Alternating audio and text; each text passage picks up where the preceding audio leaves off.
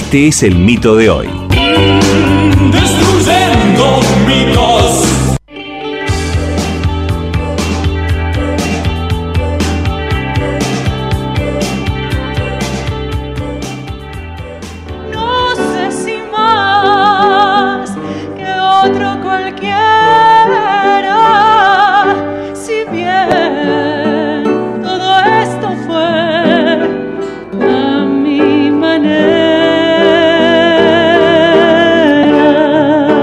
Hoy es una exitosa cantante de ópera que está empezando a experimentar con distintos géneros musicales, pero el camino que ha recorrido para llegar ahí no ha sido fácil para Morgana Love, que nació con genitales de varón y le llamaron Saúl.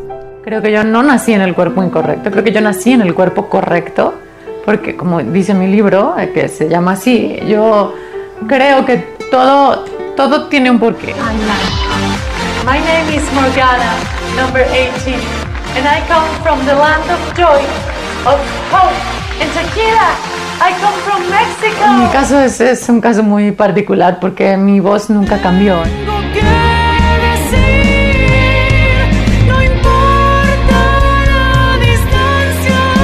Fue bastante complicada la secundaria y preparatoria, ya sabes que podemos ser personas muy crueles si no tenemos sensibilidad y si no tenemos la educación en nuestras casas.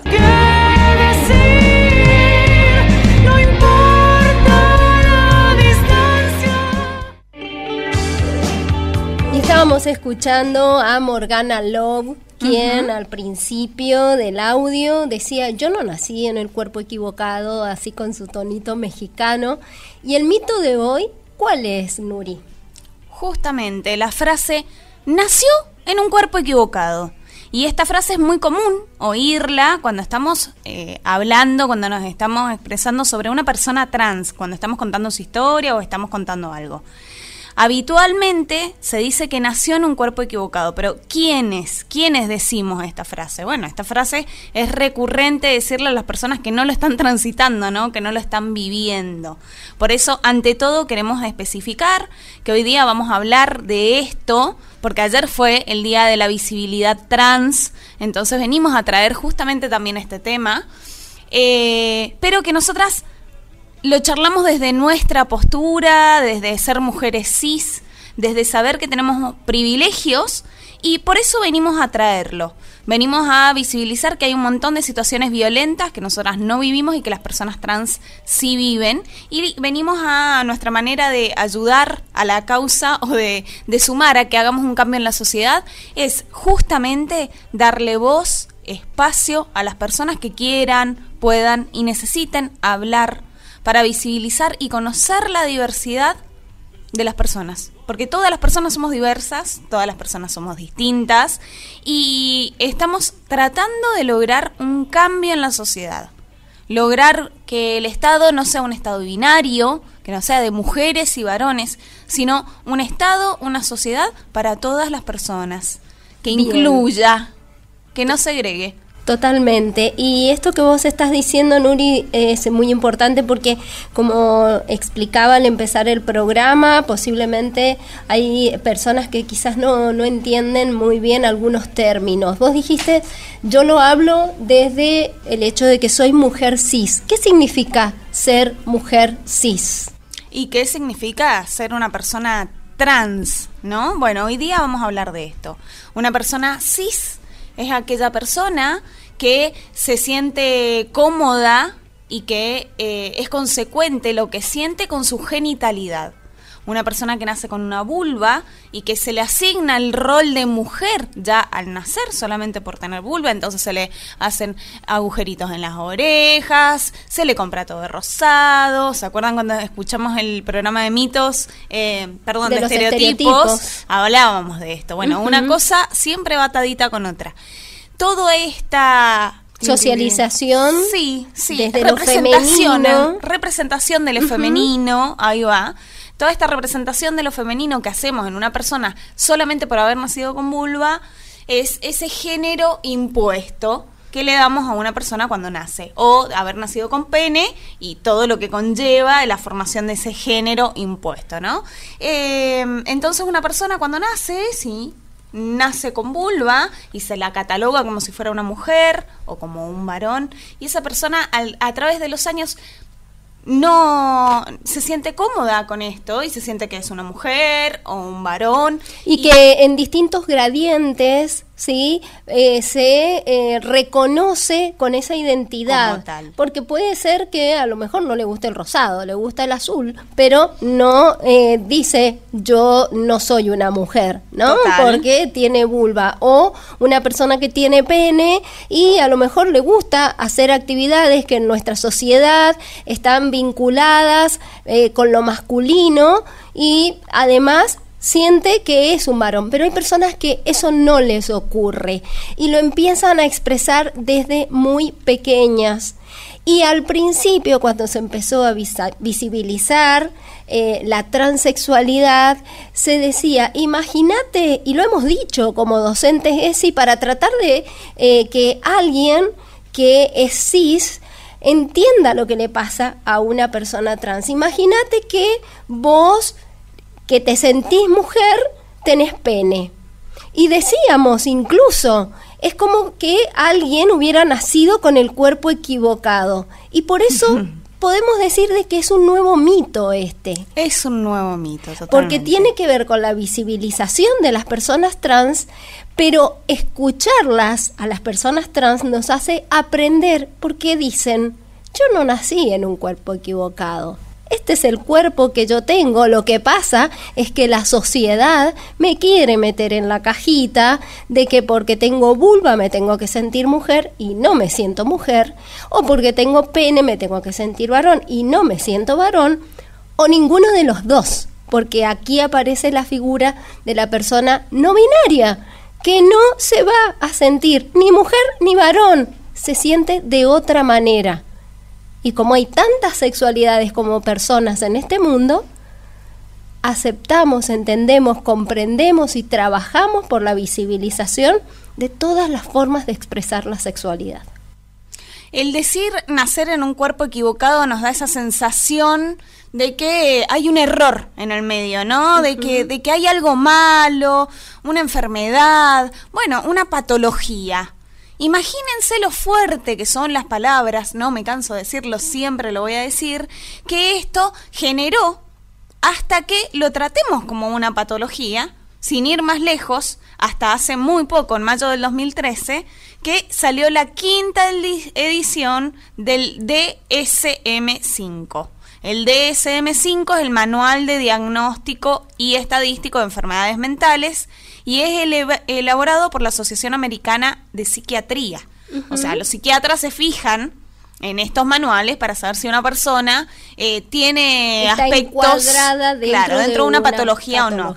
Bueno, hasta este DSM, hasta el 4, eh, la transexualidad era una enfermedad psiquiátrica. Exactamente, como hasta el 3, la homosexualidad era considerada también una enfermedad psiquiátrica. Increíble cómo vamos evolucionando, la medicina, la ciencia, todo va evolucionando para crear una sociedad más armónica, más inclusiva para todos, todos y todas. Pero bueno, está como costando, ¿no? Esto fue en el 2013 y todavía hay personas que creen que la transexualidad eh, de verdad sigue siendo una enfermedad. Exactamente. O que es la expresión, por ejemplo, de dos personas gay. Bueno, es como la, extrema expresión de dos personas gay. Ay, ahora se están disfrazando. No, no se están disfrazando de nada. Están viviendo su sexualidad como quieren vivirla. Y por eso estamos acá, para visibilizarlo y para hablar de esto.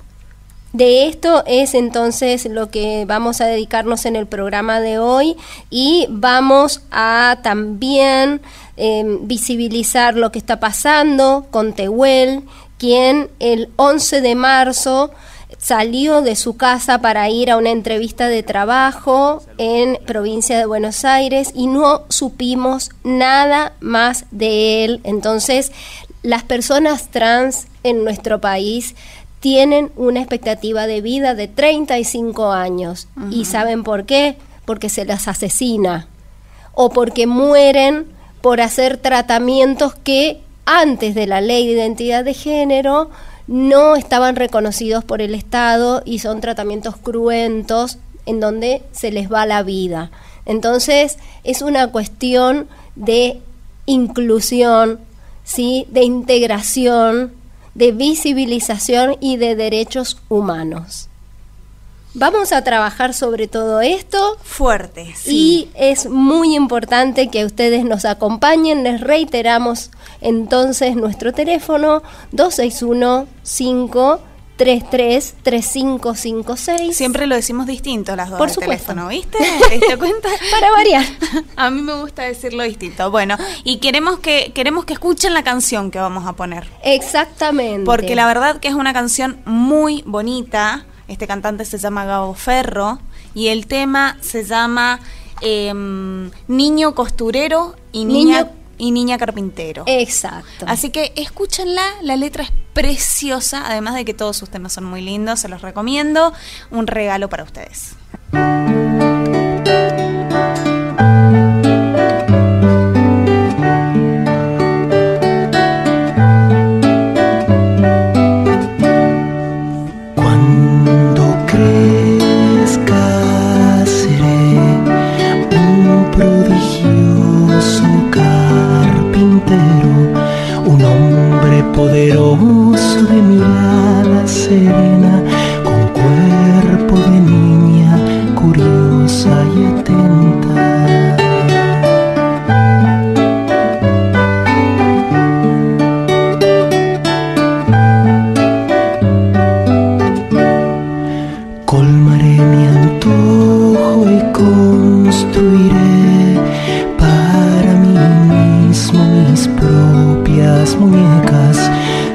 Mito sexual es una idea construida socialmente que intenta explicar los fenómenos sexuales y de género y por ello proporcionan el basamento cultural para la reproducción de prejuicios, actitudes y estereotipos sociales.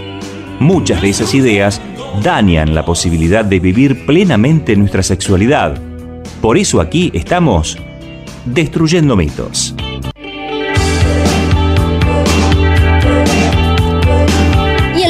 Que hoy estamos destruyendo es nació en un cuerpo equivocado o nací en un cuerpo equivocado, porque eh, quizás alguna persona trans en su momento pensó eso cuando eh, veía que la sociedad le decía quizás que por tener pene tenía que sentirse un varón y comportarse como la sociedad con sus estereotipos marca que se comporta un varón, o al revés, había nacido con vulva y tenía que sentirse una mujer y tenía que comportarse de esa manera. Pero la sexualidad es tan rica, tan variada, hay tantas formas de identificarse en este mundo. Y estamos en contacto con Sasha Daniel. Nuri. Sasha Daniel le conocemos porque nos enseña tanto cada vez que hablamos y queremos compartir sus conceptos con nuestra audiencia. Buenas tardes, ¿cómo estás Sasha? Hola, buenas tardes. Ah, Buenas tardes, ¿cómo estamos? Bienvenida a este espacio de radio, muchas gracias por estar ahí. No, a ustedes gracias por darme este espacio. Bueno, empecemos a charlar desde el mito. Contanos cómo te resuena esta idea, nací en un cuerpo equivocado, qué vigencia tiene o no. ¿Te lo han dicho, te lo han preguntado, cómo lo has vivido? Contanos.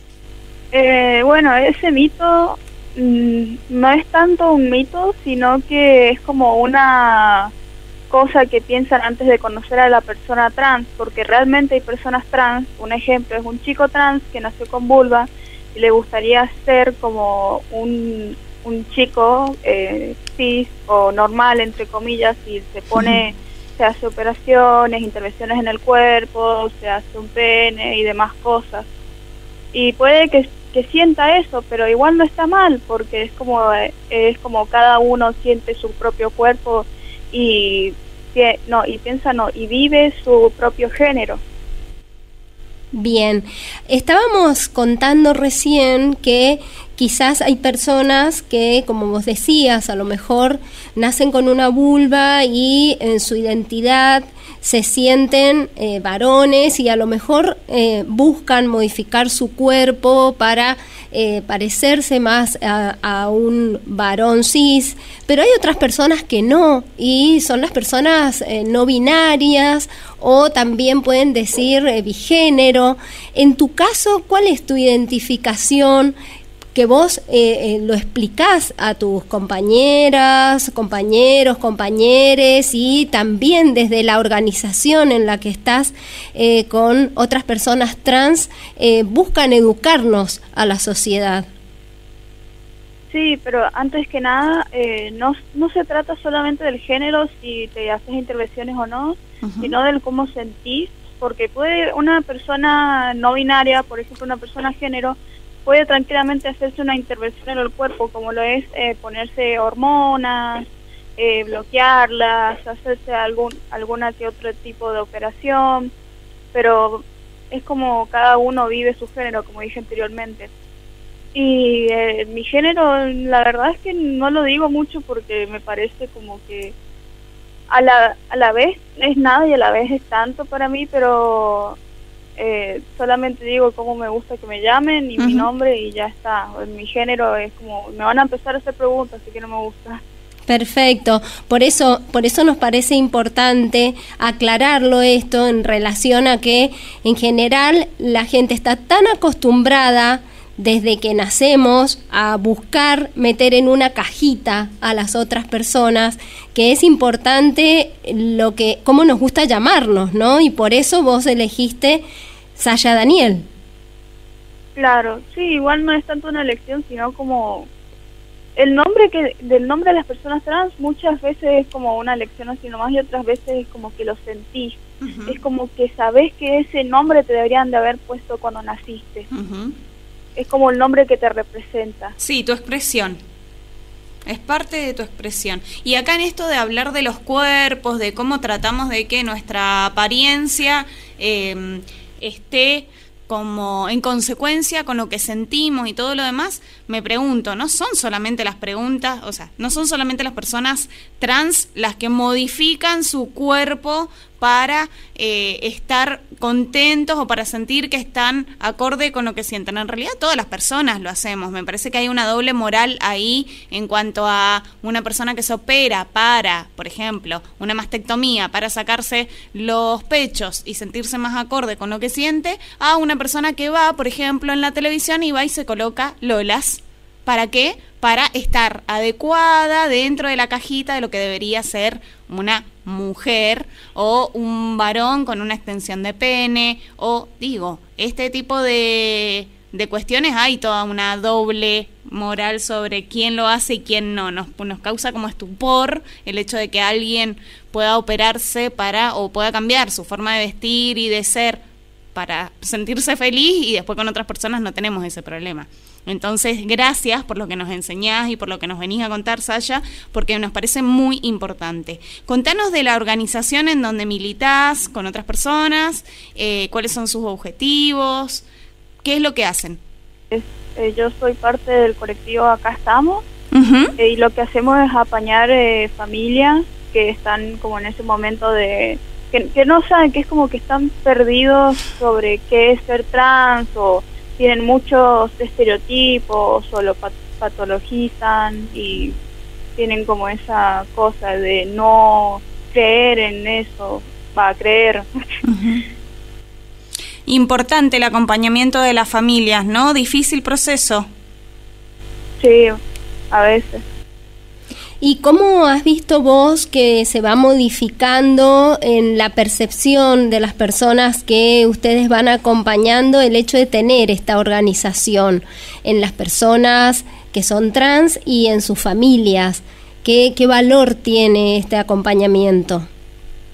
Y tiene un valor psicológico porque eh, si una mamá no acepta a su hijo trans, es como no aceptar que esté existiendo como él quiere o como él realmente nació y es como te necesitas ese acompañamiento psicológico porque si no es como van a aparecer un montón de cosas que te van a interferir en tu camino y puede que vayan haciendo cosas feas en tu mente a través del tiempo. Claro. Y de hecho, eh, realmente ha sido muy bueno que vos puedas junto a otras personas hacer ese acompañamiento porque vos lo has vivido con tu mamá que ha estado siempre junto a vos, ¿no? Sí. ¿Nos dirías el, el, nombre de la agrupación para que si tenemos personas acá que quieran comunicarse con ustedes puedan hacerlo y nosotras obviamente que siempre queremos estar en contacto? Eh, bueno, la agrupación se llama Acá Estamos, estamos, así se llama en Facebook y Instagram. eh, y nos pueden contactar por ahí. Bien, muchísimas gracias, Saya, muy amable como siempre. Bueno, gracias a ustedes por darme este espacio. Por favor, un beso grande para todos por allá. Chau, chau. Chau, chau. Estábamos hablando con Sasha Daniel, que nos estaba enseñando mucho más de que no hay cuerpos equivocados. ¿Seguimos destruyendo mitos? Seguimos. Y hoy día estamos hablando de, eh, vamos a romper el mito de nació en un cuerpo equivocado, que habitualmente se habla, viste cómo les gusta a la gente hablar sobre los cuerpos de las otras personas. Exactamente. Tenemos como esa manía de meternos en la vida de las demás personas. Y bueno, ayer fue el Día de la Visibilidad Trans y venimos a traer este tema. Recién estuvimos hablando con Sasha Daniel, que nos vino a explicar su situación y cómo milita en una organización para ayudar a las familias justamente a atravesar estos momentos en donde eh, se está haciendo como el cambio de género. Y ahora vamos a charlar con alguien que para mí como docente fue muy importante conocer y para vos también, porque fue en el mismo curso el donde mismo la momento. conocimos, ¿sí? Estamos hablando de María Eugenia Cuello. Ella es docente de teatro y resulta que hace- Docente de ESI, perdón. de Sí, paso. bueno, pero no me adelantes el final de la historia. Siempre spoileando, siempre spoileando. hace, hace dos años, cuando cursaba, hacíamos el curso, eh, en mi caso de profe y en el caso de ustedes de docentes cursantes, a la hora de presentarse ella dijo, yo vengo a aprender más porque soy docente, pero soy mamá de un chico trans. Y para mí era la primera vez que en mi audiencia iba a haber alguien que estaba atravesando esa vivencia y fue un aprendizaje maravilloso. Único. Buenas tardes, Euge, ¿cómo estás? Buenas tardes a todos y todes por ahí. Bueno, saludarlos por el aniversario de la radio. Nuri, Ana, felicitaciones y bueno, acá estamos también para saludar a la gente del colectivo. Muy bien. ¿Qué te parece este mito que hoy estamos queriendo romper? ¿Cómo fue tu acercamiento, tanto desde la docencia como mamá de un chico trans? Uy, camino no fue difícil, fue distinto, fue un aprendizaje enorme y bueno, eh, les voy a contar un poquito de qué se trata o de qué se trató en ese momento. En un momento yo tengo a Martín, hoy Martín tiene 17 años eh, y hace cinco años atrás aproximadamente esa nena con la que yo conviví durante tantos años y a la cual yo inculqué, hago mea culpa, eh, sus aritos, su color rosado, sus muñecas, sus canciones, sus programas de TV. Eh, nosotros vamos formando chicos y, y a mí también como docente me pasó, solamente que bueno, el docente tiene otro papel en la sociedad, y pero más que respetar. Pero cuando uno es mamá, eh, trata de imponerle a los hijos algunos eh, programas viejos. De repente Martín empezó a cortarse, eh, a, autolesionarse en realidad, y bueno, algo empezó a hacer ruido. Atravesamos un camino primero por psicólogos, porque no entendíamos qué pasaba. Y bueno, una psicóloga me comunicó eh, que Martín estaba queriendo cortar con algo. Esas palabras a mí me hicieron mucho ruido porque me parecieron enormes. ¿Con qué quería cortar? Con esta persona que eh, por mucho tiempo tuvo que ser sin poder ser quien quería ser en realidad. Qué claridad, qué claridad en ese concepto, Euge, que te dijo esa psicóloga.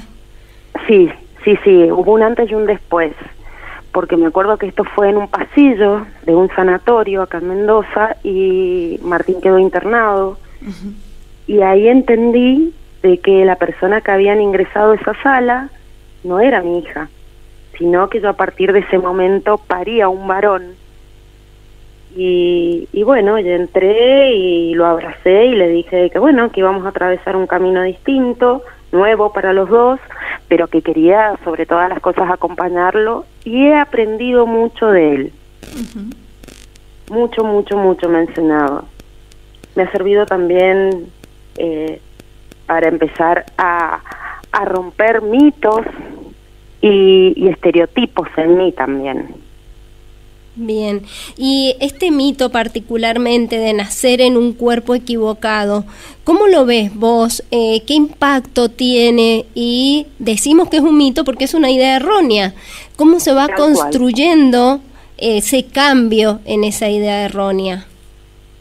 Es así. Sí, realmente es un mito. Me parece que nadie nace en un cuerpo equivocado. Me parece que lo, la equivocación está en la sociedad, la equivocación está en, en algunas cabecitas que todavía están como bastante cerradas, pero no en el cuerpo en sí. Martín siempre fue Martín, solamente de que, bueno, la venda eh, no nos hacía ver quién era en realidad, pero Martín siempre ha sido Martín. Y eh, a partir de ese momento que acabo de relatar, eh, empezó a fluir, que es distinto a ser. Bien, y ese fluir eh, en cuanto a la felicidad, en cuanto a ese cambio de perspectiva de la vida, ¿cómo lo has visto? Justamente Martín eh, también atravesía, está atravesando su, su adolescencia, entonces han sido cambios que por ahí quedábamos medios confusos, pero hemos tenido el apoyo de la gente de OSEP, que debo recalcarlo porque han sido enormes y se portaron muy bien con Martín. Eh, de hecho, todavía nos siguen apoyando. Eh, por otro lado, ya estamos en otra etapa. Nosotros ya hemos atravesado la etapa de la hormonización o estamos atravesándola y estamos en, en, eh, en búsqueda de una cirugía también para Martín. Tenemos una ley, que gracias a Dios que es la ley de género, que ha sido muy importante, pero que hemos tenido que hacerla valer en reiteradas oportunidades. Sí, ¿no? Uno no anda por la vida con una ley bajo el brazo. En el caso de Martín tuvimos que andar así durante muchos momentos para pelear su DNI, para que se hiciera valer en el colegio, eh, porque Martín va al Tomás Godoy Cruz. Y en su momento eh, también lo quiero decir eh, la dirección anterior fue caótica en ese sentido. No tuvimos apoyo de parte del colegio entonces los primeros años de secundario de Martín no fueron fáciles ni para él ni para mí. Eh, y después con el cambio de colegio de dirección disculpe eh, nos sentimos mucho más apoyados, reconocieron sus derechos. Entendieron bueno, lo que la ley les largo. exige, ¿no? Entendieron lo que la ley exige a las instituciones educativas y a todas las instituciones en relación a la identidad de género. Sí, fue un camino bastante penoso con respecto a lo social, Ujú. Porque estamos en épocas donde todo tendría que ser un poquito más fácil, más inclusivo, más diverso, Y no. sin embargo no fue así. Pero bueno, el camino está hecho, Martín, gracias a Dios, está feliz, es un chico muy feliz y bueno, y eso es lo único que realmente a mí personalmente me pone bien. Y que a nosotras nos importa, porque eso es justamente lo que venimos a visibilizar, que todas las personas tenemos los mismos derechos, tenemos personas, tenemos derecho a ser feliz, a tener una expectativa de vida mayor a los 35 años, que es lo que hay ahora para las personas trans. Eh, la ley de identidad de género, que es la 26.743, se sancionó en el 2012. Claro. Hace nueve años, va a cumplir nueve años la ley, y esto que nos estás contando de Martín ha sido relativamente hace poco. ¿Cómo puede ser Sí. que una ley nacional que impulsa, que sale del Estado, en los organismos estatales, que son los colegios, que es, por ejemplo, el espacio de salud, las instituciones de salud, no tengan ni idea, vulneren los derechos, no se les respete por su nombre eh, que es elegido. Entonces, todas estas cuestiones de verdad dan bronca, dan ganas de romper todo. Y vos, No, sí. Como docente, eh, ¿qué, qué te ha dejado todo este recorrido de acompañamiento que has hecho con Martín? ¿Y cómo ves que esta temática hoy y estas vivencias hoy están eh, presentes en la escuela? Todavía eh, de los parte de los chicos los veo a los chicos que están eh, queriendo modificar cosas, pero todavía tienen como muy muy arraigado algunos conceptos eh, del patriarcado. Ujú, ¿Cómo cuáles? Entonces cuesta mucho, cuesta mucho que eh, se entienda. Es decir, hay un grupo, siempre en algún eh, aula me ha, me ha sucedido de que hay grupos que entienden perfectamente y hay grupos que se rehusan Mm. a, a entenderlo. Tienen como bueno, una traba importante y eso mucho tiene que ver con las familias, ¿no? Sí, sí, sí, sí. Las familias, como es que se llama, todavía están eh, como muy divididas. La sociedad está dividida en realidad. Pero bueno, eso serían otros temas. Claro, pero es importante entender que no, no estamos hablando de lo que a mí me parece. Estamos hablando de derechos, estamos hablando de vidas, estamos hablando de garantizar, ¿sí? Calidad de vida, eh, garantizar el acceso a la educación y que si en el ámbito educativo se comprende todos estos aspectos vinculados con la educación sexual integral, vamos a dejar de generar exclusión, que es a lo que han estado sometidas las personas trans durante tantos años, ¿no? Así que, eh, además de tu vivencia personal con Martín, te agradecemos mucho porque siendo docente ESI, Ahora a sí. partir de la formación, eh, seguramente tu acompañamiento es sumamente positivo, ¿no? Sí, a mí me sirvió muchísimo. Agradecida enormemente porque fue en el momento donde más lo necesitaba yo como mamá, eh, más allá de como educadora. Pero me parece de que fue un momento clave. Entonces estoy enormemente agradecida y el poder llevar estos conceptos nuevos a los chicos, el poder educar y el poder enseñar de que todos tenemos la libertad de decidir cómo queremos vivir y cómo queremos sentir es importante. Bien. Muchísimas Muchísimas gracias, gracias. Euge. Muy amable. No, gracias a ustedes. Muy lindo programa, la felicito. Gracias, Euge, te queremos. Un abrazo gigante. Y te contamos entonces para todos los jueves a las 18 acompañarnos aquí en Destruyendo Mitos. Muy amable. Cuando quieran, un beso enorme, que estén muy bien. Chao, chao. Estábamos conversando con María Eugenia Cuello, ella es docente y también es mamá de Martín, un chico trans que realmente eh, sigue enseñándonos cada día. ¿Sabías que nuestra sexualidad se manifiesta desde que nacemos y hasta que morimos? Está en permanente construcción e involucra factores biológicos, afectivos, sociales, culturales y espirituales.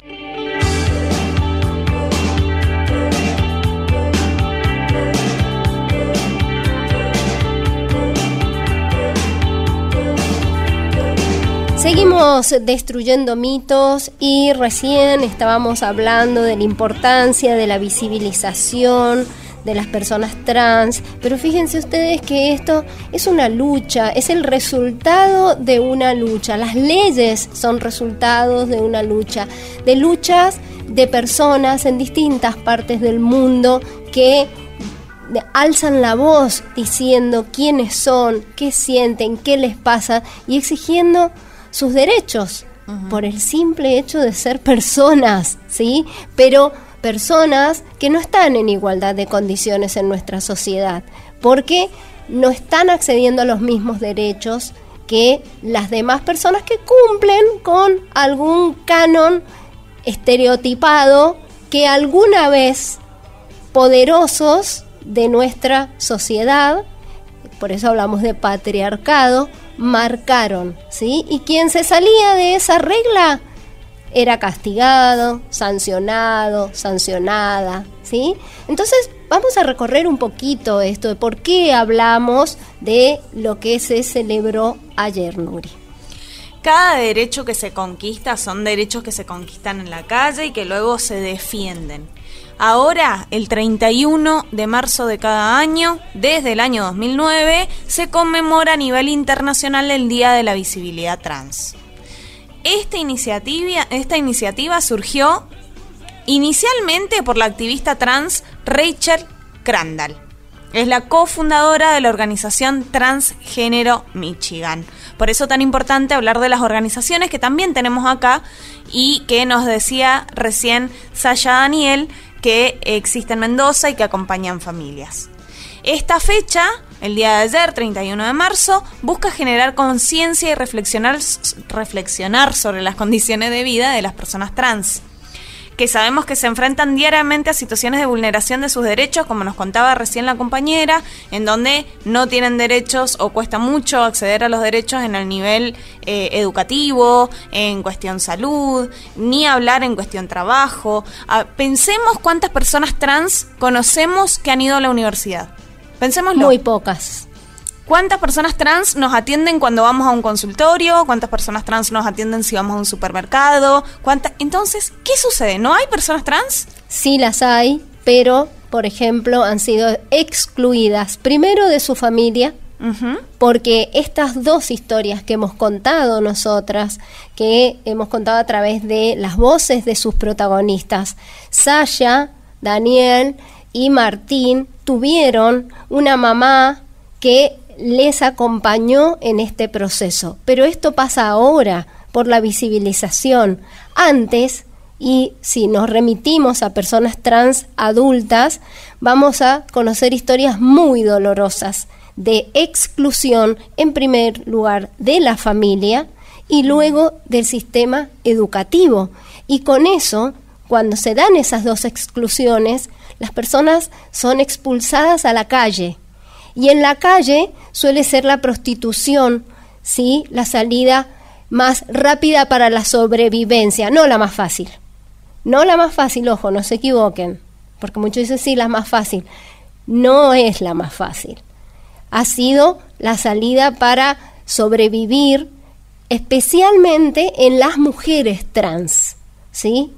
Entonces, esto debemos tenerlo presente, porque si incluimos, si acompañamos, vamos a tener personas que salen del sistema del nivel primario, personas que salen del nivel secundario, personas que acceden a la universidad y para ello, ¿sí? Es lo que tenemos que trabajar y por eso existe la ley de identidad de género. Estamos hablando de una ley que costó mucho. Mucho. Que hubo que trabajarla y que tuvo mucha oposición. Imagínense, recién lo charlábamos en la comunicación telefónica, que una persona trans eh, tiene una expectativa de vida de 35 años. ¿Qué pasa con esa persona que a los 35 años pierde la vida? Eh, no está bien alimentada, no tiene condiciones de trabajo. Eh, la condición de trabajo, como decía Ana, termina siendo la prostitución. ¿Por qué terminan en la prostitución? Porque es un negocio. Porque hay personas que consumen prostitución. Ahí también hay que hacer el foco. Se sigue consumiendo prostitución y son los varones cis, casados, con hijos, con novias. Con poder. Con poder, con mucho poder. Pero eso va a ser parte de otro mito seguramente, ¿no? Pero está bueno nombrarlo porque si no terminamos siempre eh, diciendo, ay, bueno, pero, pero es está trabajando en la prostitución. Entonces, o terminó en la prostitución. Sí, bueno, también hay todo un mercado que facilita eso, ¿no? Entonces, pensemos quién es la persona que va y consume prostitución. Fíjense ustedes que las personas trans tienen su memoria. Y me estoy refiriendo a en estos días que hemos estado hablando, el 24 de marzo, recordando el golpe de Estado, mañana que vamos a conmemorar eh, la ocupación de Malvinas por parte de nuestro país, que fue una recuperación, pero que se llevó tantas vidas, ¿sí? Bueno, resulta que María Belén Correa, junto con el apoyo de la fotógrafa Cecilia Stalles Halcón se propuso recolectar fotos personales y documentación de la comunidad travesti, transgénero y transexual argentina para rescatar del olvido a personas que por las leyes represivas y la discriminación fueron borradas de la historia social. Así es como nace el archivo de la memoria. María Belén Correa, junto con el apoyo de esta fotógrafa, se propusieron entonces crear este archivo de la memoria trans y un sitio web que ya cuenta con 2.000 imágenes. Saben ustedes que en la ex ESMA, un día yo de visita por ese lugar, que es un lugar que les recomiendo a las personas que vayan, es bastante fuerte estar mm. allí, pero había una eh, muestra de estas fotos de esta página web, ¿sí? Que se creó, donde em, se han nucleado imágenes increíbles y allí nos queda claro de que el grupo, el colectivo de las personas trans, travestis, transgénero, fue invisibilizado. Porque, y precisamente, si están todas estas fotos, claramente existen y existieron desde hace mucho tiempo. El problema es que no las veíamos. El problema es que nos encargamos de invisibilizarlas. Y por eso, hoy, nosotras en el programa estamos abordando este tema. Otro punto importante para tener presente es, como decíamos, la ley, porque la ley fue un camino fundamental para el acompañamiento de las personas trans. Es la ley 26.743. Y ustedes tienen que saber que esta ley empieza marcando el derecho de las personas al reconocimiento de su identidad de género, al libre desarrollo de su persona conforme su identidad de género, a ser tratada de acuerdo con su identidad de género y en particular a ser identificada de ese modo en los instrumentos que acreditan su identidad respecto de él o los nombres de pila, imagen y sexo con los que allí es registrada. Estamos, Cosa que no sucede. Eso te iba a decir. Hay personas trans que todavía no tienen su DNI a pesar de haber hecho el trámite. Hace dos años, hace más de dos años tenemos eh, gente allegada que ha hecho la tramitación de su DNI hace más de dos años y todavía no lo tiene. Increíble. A pesar de que Argentina no vamos, no vamos a, o sea, no lo vamos a negar, es pionera, uno de los pocos países, el primer país que saca este tipo de, de legislación. Pero bueno, evidentemente hay todo un mecanismo que todavía no está aceitado, las personas en el medio de todo este mecanismo, y todavía no logramos un DNI de una persona trans o no binaria que eh, necesita su DNI. Estamos hablando de personas específicas. Obviamente hay personas que lo han tenido, han salido por los medios de comunicación. Nos vamos a, vamos a recordar, por ejemplo, a Illa Escribano, quien es una persona trans muy famosa, que ha obtenido su DNI. Eh, pero conocemos personas de aquí de Mendoza que no reciben su DNI con la identidad autopercibida. ¿Y saben qué? Puede llegar a ser quizás que no entienden que se trata no tener género. Porque seguimos hablando del binarismo, donde, bueno, está bien, te acepto que seas trans, pero o mujer o varón. No, ¿por qué? ¿Qué suma a nuestra sociedad que en tu DNI diga? O tenemos que remitirnos a la época de la dictadura que si eh, llevaba pollera, que por eso se las llevaban presas a las personas trans, llevaban pollera y el DNI decía masculino, Entonces iban presos. marche preso. Bueno, eso sigue sucediendo hasta el día de hoy, el manejo de la policía con eh, este exceso de poder que tienen en algunas situaciones, ¿no? Sin ir más lejos, el 17 de septiembre pasado eh, detuvieron a un policía por el transfemicidio en Melody Barrera, una chica trans que trabajaba acá en, en cerca de la rotonda del avión, en donde el policía pasó y la mató a tiros. Así es. Mucho, mucho nos falta y vamos a seguir analizándolo porque en este camino de la visibilización hay buenas noticias también. Bueno, y estábamos eh, trabajando a partir de la educación y esto que nos gusta tanto y que ahora traemos a la radio, que es destruir mitos. Y estábamos con el mito de nací o nació en un cuerpo equivocado, porque estamos hablando de las personas trans.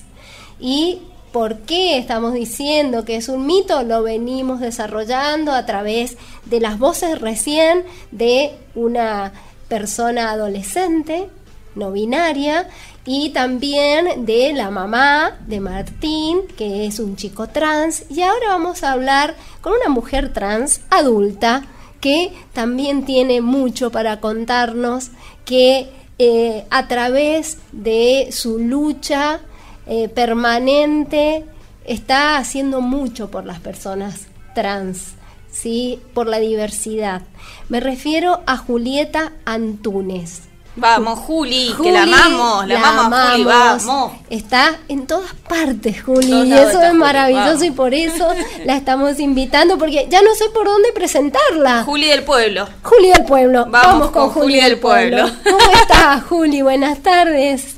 Qué linda presentación, ¿cómo les va, queridas compañeras, amigas?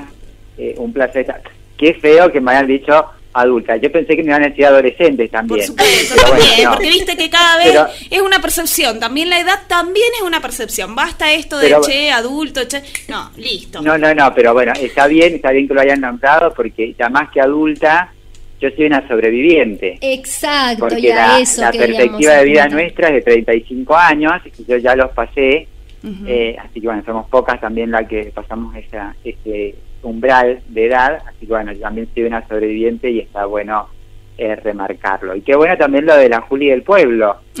te gustó, ya te gustó. Sí, Sabía porque por ahí piensan que las travestis estamos, las travestis estamos eh, eh, en el barrio, eh, eh, vivimos al lado de esto, somos nietas, somos hijas, somos hermanas, somos vecinas, somos amigas, somos las compañeras de, de laburo, somos una más. Lo que pasa es que hay un montón de estereotipos y mitos sobre nosotras que, que al final terminan criminalizándonos y nos invisibilizan. Así que está muy buena, las, las felicito por, por este programa, eh, que ayer fue el día de la el Día Internacional de la Visibilidad Travesti Trans. Así que bueno, y también aprovecho un saludo a la audiencia, siempre siempre fiel ahí escuchando y bueno, una lástima no poder estar en el piso y hablar lar- largo y tendido como, como hacíamos antes, bueno, pero pronto se podrá. Sí, y estamos, te cuento que estamos cumpliendo 70 años en nuestra emisora Radio Libertador, hoy particularmente cumple 70 años, pero este mito que estamos abordando no tiene tantos años, porque ojalá tuviera 70 años, porque quiere decir que desde hace 70 años se venía hablando de las personas trans, pero estuvieron tan invisibilizadas durante tanto tiempo y después cuando se empezaron a visibilizar se hablaba de esto, de que son personas que nacieron en un cuerpo equivocado y nosotras decimos que es un mito porque no hay cuerpos equivocados. Pero vos qué nos podés decir desde tu vivencia particular al respecto? Yo no nací en ningún cuerpo equivocado, en ningún país, en ninguna provincia equivocada. Yo nací aquí en Maipú, en Mendoza, en Argentina, eh, y en el cuerpo que tengo. Nadie nació en un cuerpo equivocado. Cada una se construye en base eh, a, a su vivencia, a la cultura, a la felicidad que cada una vive. Yo no, a ver, no sé qué, eh, este eh, es un tema decir, no sé si es tan viejo o no. Eh, la, la- la realidad es que no nacimos en ningún cuerpo equivocado. Nosotras somos y nos construimos y vivimos como como nos sentimos felices y como nos gusta. Eh, quienes impusieron esto son aquellas mismas ciencias que durante muchos años eh, depende con la lupa que nos miraban, con la lupa que nos analizaban y nos criminalizaban. Porque el problema no es pensar distinto. Porque en definitiva, pensar es distinto, todas, todas, todos, todos lo tenemos. El problema es animarse a expresar ese pensar distinto que molesta. Entonces, todo aquello que molesta hay que analizarlo. Cuando nosotras hemos sido eh, analizadas por la lupa de las religiones, siempre hemos sido vistas como pecado. Cuando hemos sido analizadas con la lupa de la justicia, como delito. Y cuando hemos sido eh, analizadas por la, la lupa de las ciencias médicas, somos enfermedad. ¿Por qué? Porque siempre lo que la ciencia médica no puede eh, explicar, lo patologiza. Ahí nomás, en el acto, porque es una enfermedad y así ha pasado con nosotros. Por eso no es tan, tan viejo el tema de la invisibilización. En los pueblos es. antiguos, tanto la homosexualidad como el travestismo era algo normal. Se vivía, en la antigua Roma lo, lo, lo, lo- incorporaba, lo vivía porque entendían en ser persona. Yo creo eh, que y habría que hacer un trabajo de investigación, pero bueno, es un tema que las trabas, al no tener acceso a la educación, tampoco hay muchas teorizadoras en esto. Cuando la, la ciencia religiosa, el catolicismo específicamente, se hace cargo de la salud a través de, de- de la incorporación del agua, de los métodos de cuidado, y empiezan a nombrar a sus santos. Eh, todo lo que no concuerda con su, con su doctrina hay que exterminarlo, hay que eliminarlo. Entonces, eh, a través del miedo, lo nombran como pecado, como y está. Y como las ciencias religiosas habían- se han apropiado en, en algún momento de la historia de las ciencias médicas, a través de estas ciencias médicas, que son muy poderosas, determinan el rol y el actuar de las personas, pero como método de control. Entonces determinan que para determinada genitalidad son determinados roles, determinadas actividades y determinado lugar en la sociedad. Por ejemplo, las mujeres tienen que estar en la casa, hacerse cargo de la crianza, de la educación, de los cuidados. Y el varón es el que tiene que salir, hacer el trabajo, el pasión de familia.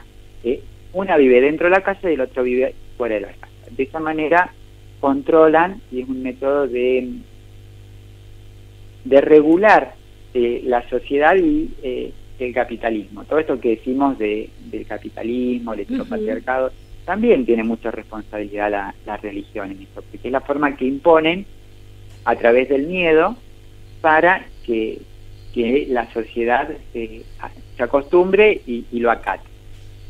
Entonces ahí fue cuando nosotras empezamos a perder la visibilidad que en los pueblos antiguos la teníamos, Claro. empezó a perder y dejamos de, de ser visibles. ¿Por qué dejamos de ser visibles? Porque como seguimos existiendo, hubo que sacarnos todos los derechos. Nos quitaron absolutamente todos los derechos y la Carta de Ciudadanía. No teníamos derecho a una identidad, no tenemos, actualmente no tenemos ciudadanía plena, no tenemos pie de igualdad en el acceso al trabajo formal, por ende tampoco tenemos acceso a la salud, que tanto nos criminalizó, tampoco tenemos acceso a la educación, ni, al- ni a la vivienda, no tenemos nada. Y por eso es que hoy nos visibilizamos y, y- y seguimos reclamando nuestros derechos, porque ninguna de las travestis trans que conozco ha nacido en un cuerpo equivocado ni lo expresa así. Expresa que nacieron en su cuerpo, están felices, quizás con muchos complejos impuestos por otro, no por una misma, Claro. o por uno mismo, pero eh, no nacimos en un cuerpo. De hecho, yo te puedo decir, si yo, si bien he sufrido mucha discriminación y en algunos momentos he tenido esta, estos complejos, esta pregunta, hoy te puedo decir que yo estoy orgullosa de lo que soy, orgullosamente travesti. Y si volviese a nacer, volvería a elegir ser travesti. Pero no tampoco la travesti esta con y estas son palabras de Luana Berki, esta, eh, dice, estas travestis burdas que muestran los medios hegemónicos de comunicación que nos ridiculizan eh, y, y nos terminan marginando. Porque nosotras también podemos eh, hablar y nos podemos desarrollar, pensar por nosotras, ejecutar. De hecho, eh, no sé, para el que no sepa, yo soy enfermera y hace 14 años ejerzo la profesión y la ejerzo con mi cuerpo, con el fundamentalismo que porta en mi cuerpo. Y Bien, no, te- y- y no he tenido ningún problema con ningún paciente, y ningún paciente ha tenido problema conmigo. Eh, en realidad, eh, son cosas que vienen impuestas desde, desde arriba.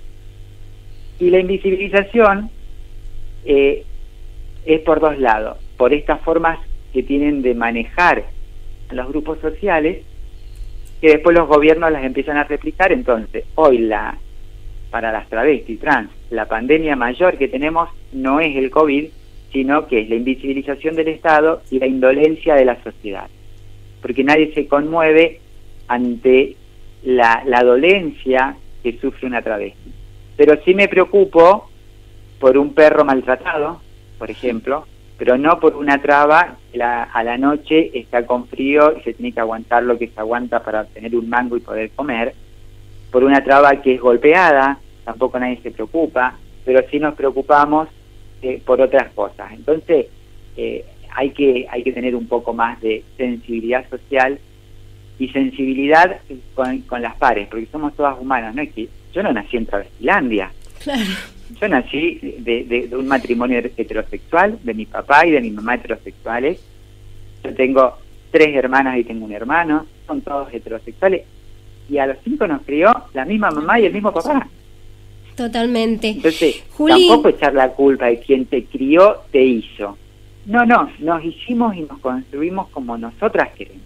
Porque como siempre decimos, hay tantas sexualidades como personas y todas tenemos derecho a expresarnos como nos Sí, Anita, plazca. pero no mezclemos la construcción con la sexualidad, porque esa es otra cosa que las ciencias médicas nos hacen creer, que un órgano determina el rol social y un órgano determina los gustos que debe tener una persona. Y no es así.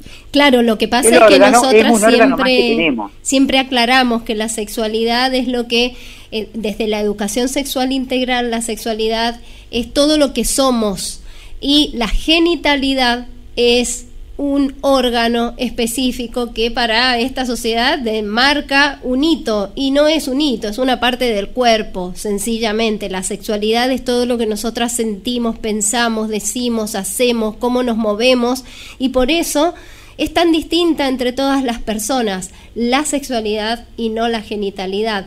Ahora, Bien. vos estuviste hablando de los derechos y vos estuviste hablando de cómo todas estas luchas por la visibilización re- realmente han sido tan difíciles y cuánto falta todavía. Entonces, te proponemos que nos cuentes ¿Cómo ha ido cambiando esto en los últimos años y fundamentalmente si la ley de identidad de género fue un hito y qué significa en todos estos cambios tener, por ejemplo, un ministerio, sí, que ya no es un ministerio de mujeres, sino que también plantea el género y las diversidades, si hay cambios o es solo un nombre. Es un ministerio fabuloso que no solo habla del tema de mujeres, también habla del tema de géneros, no género, géneros. Sí. Entonces, eh, es muy abarcativo, es muy amplio y también a la diversidad. Es un, mani- un ministerio fabuloso. ¿Hemos avanzado? Sí, hemos avanzado, claramente. Eh, imaginemos, ¿no? Estamos terminando el mes de la memoria, la verdad y la justicia eh, y todavía seguimos reclamando eh, la, la incorporación de las 400 compañeras travesti trans desaparecidas en dictaduras, no reclamadas ni por las familias ni por el Estado. Eh, y hoy lo podemos reclamar abiertamente. O sea, avanzar, avanzamos. Eso tenemos que tener siempre claro que las organizaciones sociales son las que hemos mantenido en la agenda social nuestros reclamos, hasta que han llegado gobiernos populares y han tomado nuestros reclamos y los han puesto en la agenda política. Así lo vivimos con Néstor y Matrimonio Igualitario, que, hizo un trabajo eh, fenomenal desde el, el Congreso de la Nación para, para poder sacar eh, matrimonio igualitario, bien digo, y dar la posibilidad de avanzar en, lo, en el derecho a la identidad, salió recién en el 2012. O sea que avances habemos. A ver, imaginémonos, desde que Eva Perón entregó los derechos civiles y políticos a las mujeres hasta la actualidad, ¿cuántos años han pasado? Y las compañeras siguen luchando por achicar la brecha existente entre los privilegios de varones y mujeres. Nosotros, nuestros derechos civiles y políticos, recién nos los dio Cristina Fernández de Kirchner en el año 2012 al haber promulgado eh, la ley de identidad de género. Hay una brecha existencial terrible entre varones, mujeres y las personas travesti trans en el acceso a los derechos que, que a nosotras nos falta. Nos queda muchísimo por recorrer y vamos no vamos a dar un milímetro de paso hacia atrás para retro, eh, eh, en retroceso de, estos derechos. Pero fue lamentablemente eh, mucho más difícil de lo que nosotras esperábamos, porque tuvimos cuatro años de, de, un gobierno neoliberal y capitalista que no, que no acepta nuestras identidades y lo único que hizo fue blanquear políticas públicas, izando banderas multicolor o pintando edificios o iluminándolos, pero ninguna política real, eh, pública y concreta eh, para, para, nuestro, para nuestro colectivo, nuestra comunidad. Hasta que, bueno, este nuevo gobierno de Alberto Fernández eleva el rango de ministerio, Bien. Eh, ahora lo que es ahora el Ministerio de Mujeres, Géneros y Diversidades, y cuando teníamos toda la, la voluntad y la fuerza para comenzar a trabajar con este fabuloso ministerio, viene este otro bicho inmundo que es el COVID, que tanto daño nos está haciendo como país como y como humanidad en general. Así que se ha visto se ha visto frenado y solamente desde el ministerio se ha podido salir a poner parche y no una una respuesta concreta a nuestras demandas históricas. Bien. la voluntad de la voluntad política está, de hecho eh, el presidente Alberto Fernández en las sesiones extraordinarias del Congreso de la Nación mandó que se tratara el proyecto de cupo e inclusión laboral travesti trans. Pero no hubo voluntad política de los legisladores en la Cámara de Diputados, a pesar de que este proyecto tenga dictamen de mayoría afirmativo en la Comisión de Género y Diversidad, en la Comisión de Legislación eh, y en la Comisión de Presupuesto y Hacienda, no hubo voluntad política de tratarlo en recinto y, aprobar esta, esta, sanción, esta ley, sancionar esta ley. Y solamente con, con los votos del oficialismo no alcanza.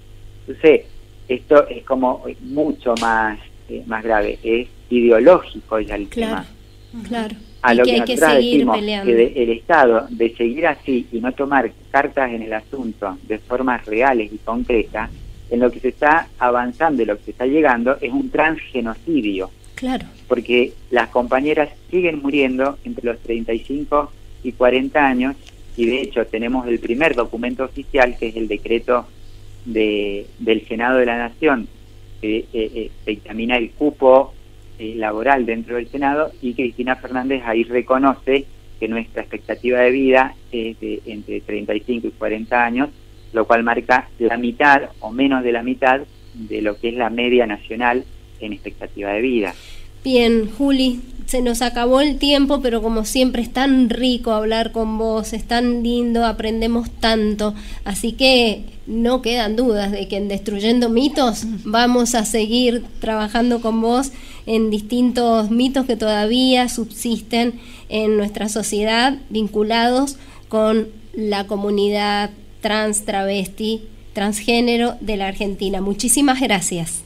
No, muchísimas gracias a ustedes por seguir visibilizando esto, porque nosotras existimos, eh, no queremos ser más invisibilizadas, lo único que queremos es que se nos respete y que no se nos utilice más como objeto de consumo o, como clientelismo político. Nosotras queremos, nosotras estar en estos lugares, en toma de decisión, en las mesas de poder, queremos llegar al Congreso y queremos nosotras pensar por nosotras mismas para nosotras y para todos. Te amamos, Juli. Muchas gracias a ustedes y muy feliz cumpleaños, eh, Radio Libertador. Por muchos años más eh, estoy a disposición. Y bueno, feliz cumpleaños y saludo a la audiencia. Gracias, gracias, Juli. del Pueblo. Juli del Pueblo, te amamos. Chau, chau. Y volvemos con la parte de medios de redes sociales, de WhatsApp 261 5333 556 para que lo agenden. Yo siempre le hago como el cantito ahí al número de teléfono. es como una, una característica que tengo cuando doy los me encanta, teléfonos. Me encanta. Eh, y ahora vamos a estar con tu relato, con tus respuestas, con tus aportes que tenemos a través de nuestro WhatsApp, el número que acabamos de, de decir, y también las redes sociales. Tenemos Instagram, tenemos Facebook de Destruyendo Mitos y también tenemos a las compañeras de Nos Queremos, Nos Cuidamos un espacio de salud sexual integral y menstruación consciente que nos hacen las preguntas y como tienen muchas personas ahí, muchas seguidoras y seguidores, hacen las preguntas y nos han respondido más de 70 personas. Wow. Y es un tema del que mucha gente no opina porque no quiere meter la pata por allí o porque no sabe. Esperamos que después de este programa hayamos ayudado a comprender lo que es la vivencia de las personas trans y por qué es un mito esta frase nací o nació en el cuerpo equivocado. Les preguntábamos a nuestras oyentes, según tu opinión, ¿a qué haría referencia esta frase? ¿Cómo crees que puede afectar a otra persona lo que se dice de su cuerpo? Y Teresa González nos dice, hola, bonita tarde. Opino que todas las patologizaciones sociales y políticas de los cuerpos son las crueldades naturalizadas, las deudas que algunos sectores sociales producen y reproducen en su beneficio. Qué interesante este aporte que nos hace Teresa desde esa perspectiva de la deuda, ¿no? Realmente Totalmente. todo lo que queda por trabajar en nuestra sociedad. Por otra parte, Sonia dice que hace referencia a las personas trans. Y claro, que es de lo que hemos estado hablando. Adriana Guevara dice, hace referencia a la identidad de género y la discriminación afecta como a todas las personas. Y ahí yo no sé si diría que afecta como todas las personas, porque la discriminación en las personas trans hace que su expectativa de vida no supere los 35 años. Y la expectativa de vida en nuestro país de las personas que no son trans es de 70 años. Por eso es lo que decía recién Juli. Si decimos como cuando viste que dicen ni uno menos, nadie menos, y con eso en cierta medida se invisibiliza que las mujeres somos asesinadas, desaparecidas, violadas, más que los varones.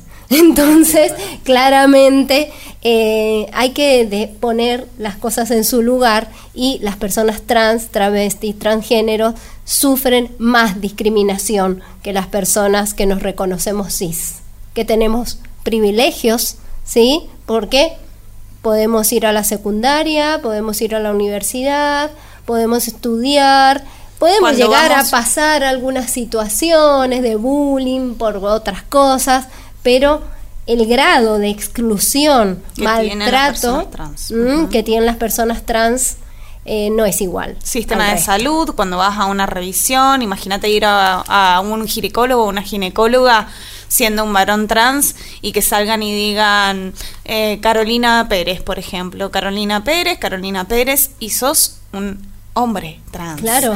Entonces ya desde ahí, desde el vamos, ya hay una cuestión de segregación, de dejar a la persona de lado, de no incluirla.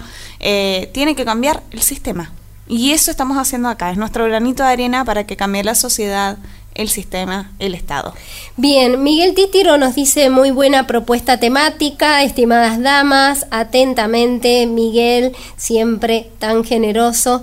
Y Gerardo de Godoy Cruz dice, a otro le puede, perdón, primero dice, esta frase haría referencia a la inconformidad de una persona con su cuerpo.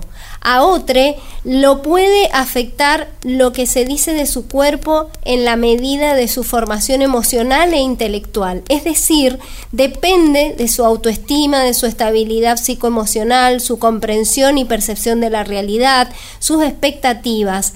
Y es muy relativo en cada individuo.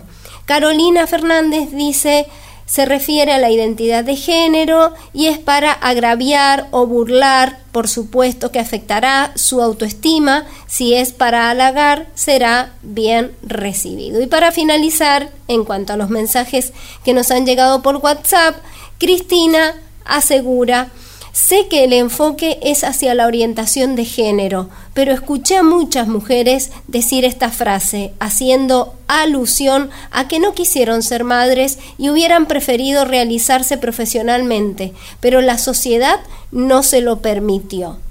Chiquis, no me voy a cansar de decirles excelente programa. Gracias y un beso grande por ahí. Y tal cual voy a retomar este comentario para avisarles o contarles que en las redes sociales, ahí en Nos Queremos Nos Cuidamos, que se hizo como esta encuesta, eh, sobre la primera pregunta era ¿qué te hace pensar este mito? La mayoría de las personas ahí nomás lo sacaron y dijeron en personas trans, porque fíjate que se asocia directamente cuando hablas de un cuerpo equivocado, entre comillas, con las personas trans. Después otras personas hablaron de la disforia de género. ¿Y qué es la disforia? Porque con esto de eh, que en el DSM, ya dijimos 5, en el DSM 5 se sacó la transexualidad como una enfermedad psiquiátrica, ha quedado el tema de la disforia que la disforia de género en principio era a lo que se le denominaba la transexualidad. Cuando se comprendió que las personas trans no son personas enfermas, como decía recién eh, Juli, cuando se comprendió que es una forma de construir la sexualidad, de construirnos a nosotras mismas, se dejó la disforia de género solo para catalogar a las personas que sufren que sufren con esta condición. Este sentimiento, esta angustia que genera el no sentirte adecuado en el cuerpo en el que naciste. Pero esto se va a tener que modificar. Porque ¿por qué las personas lo sufren? Y porque hay un entorno que les marca algo que supuestamente no está como debería ser.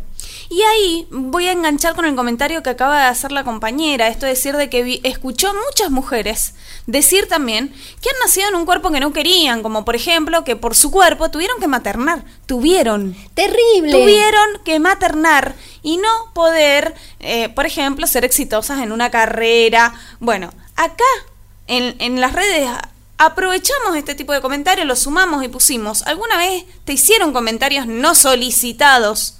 Sobre tu cuerpo, por ejemplo, de 70 personas, las 70 personas respondieron que sí. Claro. Porque, tiene que ver con esto. Tiene que ver con esto, con la presión social de lo que tenés que ser, de cómo tendría que ser tu cuerpo. ¿Y qué es lo más violento que te han dicho? No, la cantidad de respuestas que hemos tenido increíbles, desde cosas como más livianas como sos feo, como pareces enferma, como qué son esos pelos.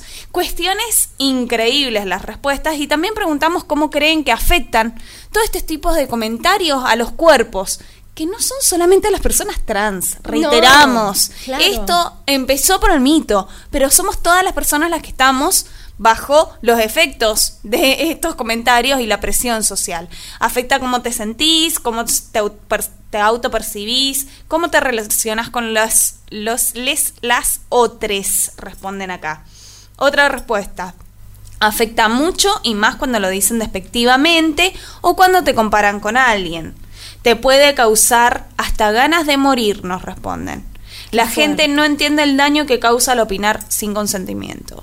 Fuertísimo. Bien, fíjense ustedes entonces cómo esta observación sobre las demás personas eh, realmente puede ser muy dañina. Pero como siempre decimos, hay personas para las que es más dañina que para otras, ¿no? Y en los casos de las personas trans, realmente esto puede eh, causar situaciones, fíjense ustedes, que han llevado al suicidio.